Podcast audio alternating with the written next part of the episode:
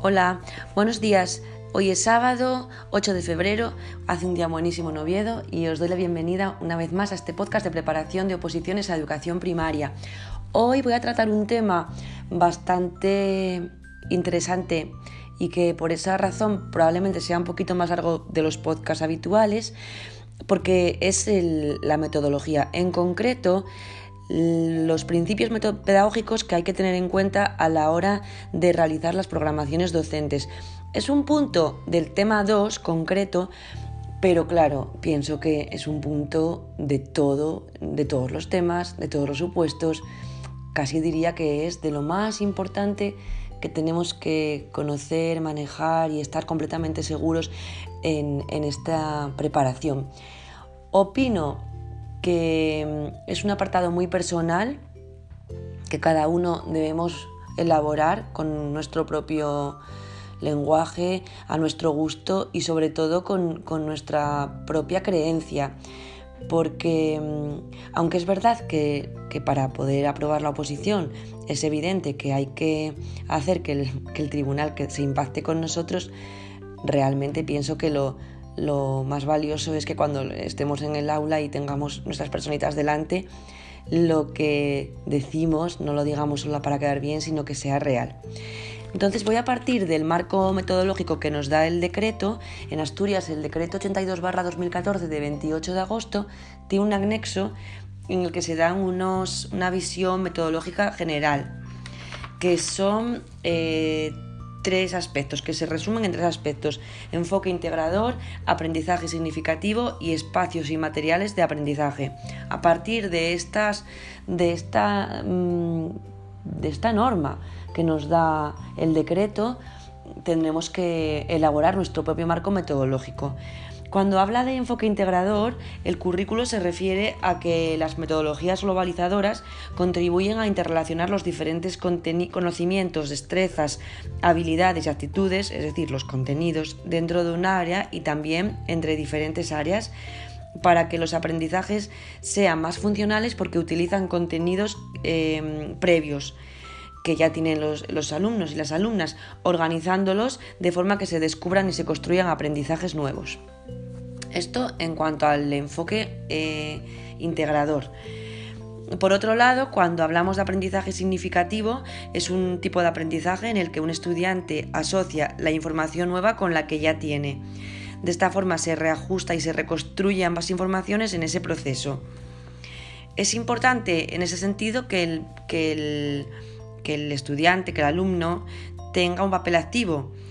Eh, para conseguir esto, las metodologías didácticas Mm, son las que están centradas en el estudiante, centradas en el aprendizaje y no tanto en las enseñanzas. Y dentro de un ratito hablamos un poco más concreto de métodos.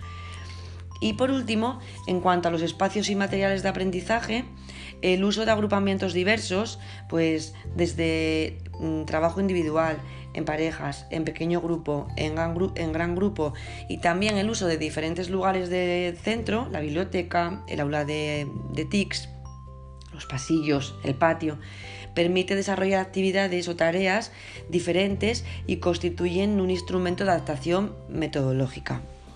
Ahora bien, estos tres aspectos generales hay que sabérselos muy bien y siempre van a estar bien porque nos lo da el decreto, pero nosotros tenemos que, que dar los nuestros.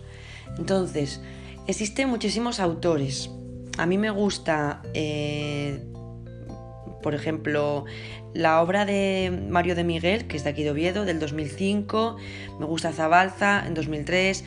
También he leído la clasificación que hacen Brown y Yankees en el 88, Pregent en el 90 pero eh, creo que hoy en día es muy importante partir del marco del DUA, del Diseño Universal del Aprendizaje. Y hay un libro de Carmen Alba Pastor muy interesante, de hecho ha estado ayer mismo aquí en Asturias dando un curso. Y, el Diseño Universal de Aprendizaje dice que debemos eh, buscar las fortalezas y, los facilitadores y eliminar las barreras del propio currículo para buscar un diseño curricular que sirva para todo el alumnado que tenemos en el aula, sin necesidad de diseños especializados.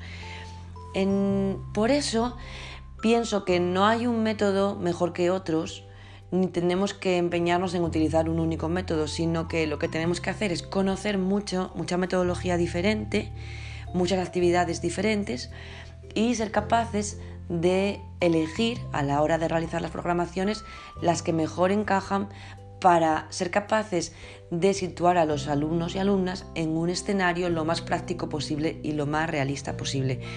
Personalmente he dividido los métodos en cuatro, que serían, por un lado, los expositivos o explicativos, por otro lado, los basados en la demostración, en tercer lugar, los que se basan en la interacción entre docente y alumnado para construir el aprendizaje y en último lugar, los que se, los que se basan perdón, en el trabajo en grupo.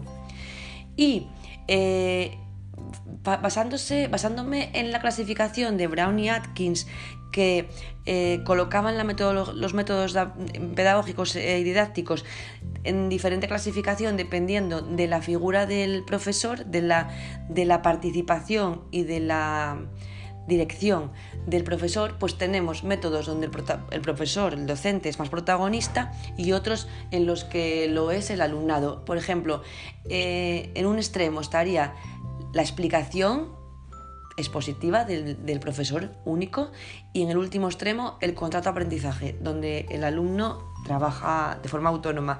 Personalmente creo que en primaria este último tipo de, método, bueno, me parece muy difícil y, creo que podemos entre uno y otro, entre esos extremos, buscar por el medio muchísimas combinaciones y muchísimas actividades y sobre todo ser capaces de darles una vuelta, pues método expositivo donde el profesor llegaba y soltaba él solamente la explicación, pues lo podemos variar. Y el método expositivo se puede hacer a través de la técnica de comité de expertos en la que un grupo de alumnos y alumnas de la clase preparan un pequeño tema, un pequeña, una pequeña parte de la unidad didáctica que estamos haciendo y las ponen o bien al gran grupo o bien a su, por ejemplo, grupo cooperativo.